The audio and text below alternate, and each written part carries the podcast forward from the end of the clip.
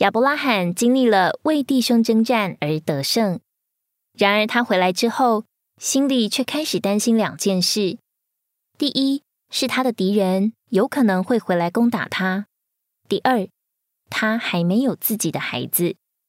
这时，神在异象中对亚伯拉罕说：“亚伯兰，你不要惧怕，我是你的盾牌，必大大的赏赐你。”神叫亚伯拉罕不要惧怕。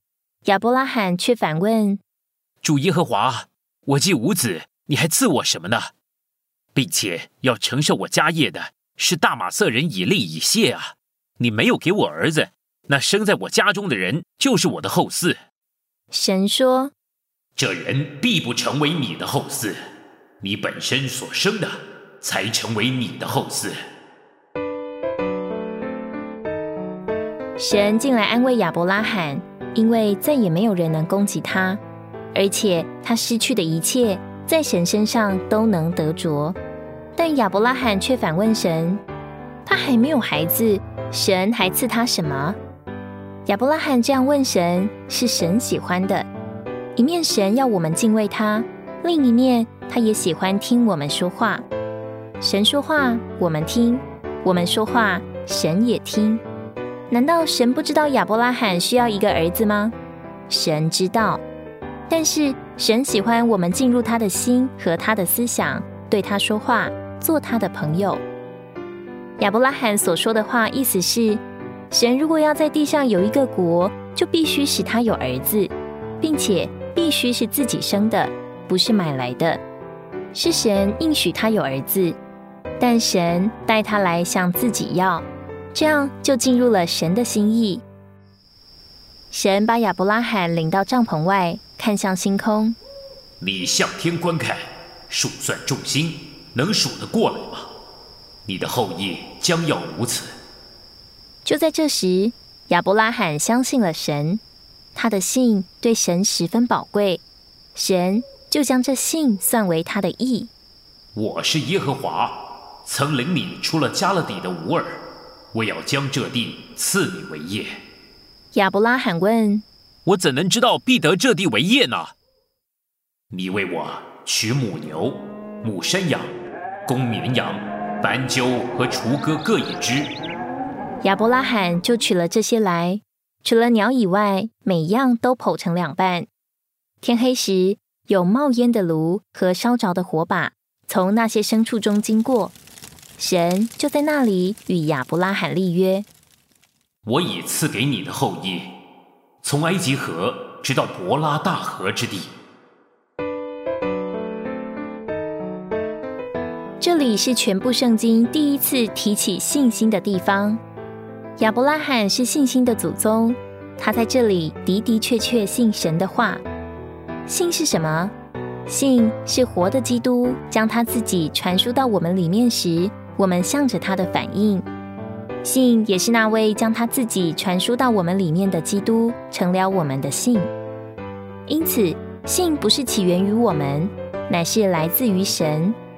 不仅我们的救时能经历神因着我们向他的信而称义我们，生活中当我们以基督作为我们的信，对神有回应时，神就进一步使基督成为从神给我们的义。每一天，我们都当存着真诚的心，以十分确信的信，前来进入至圣所，接触神，并享受神，我们就更多得着基督作为神算给我们的义。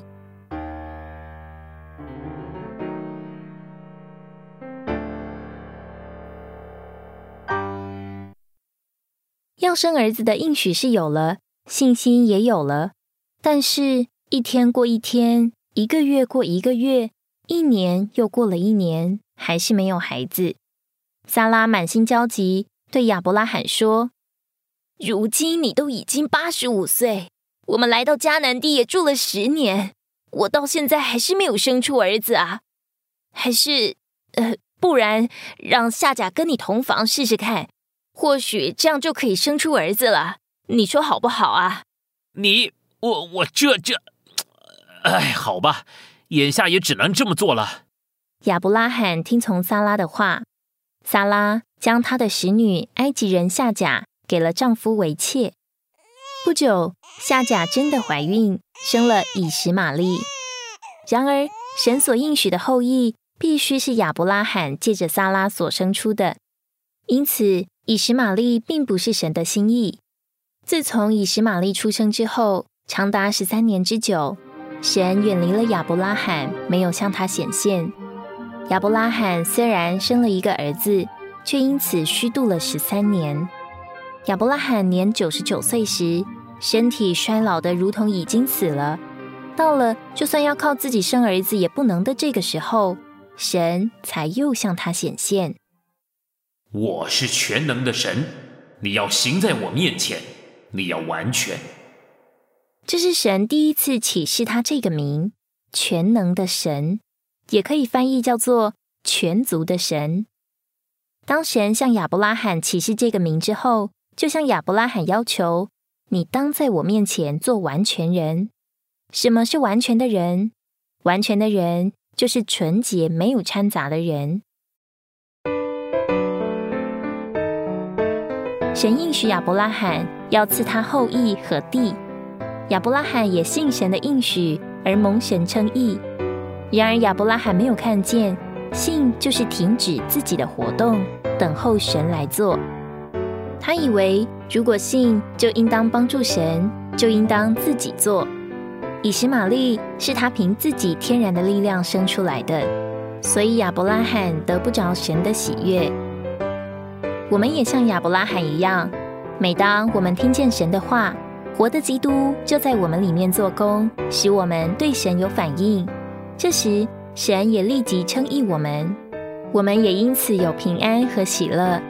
接着，我们就想要凭自己的努力生出以实玛利，凭着我们自己所做的，即使看来不错，也不能满足神的心。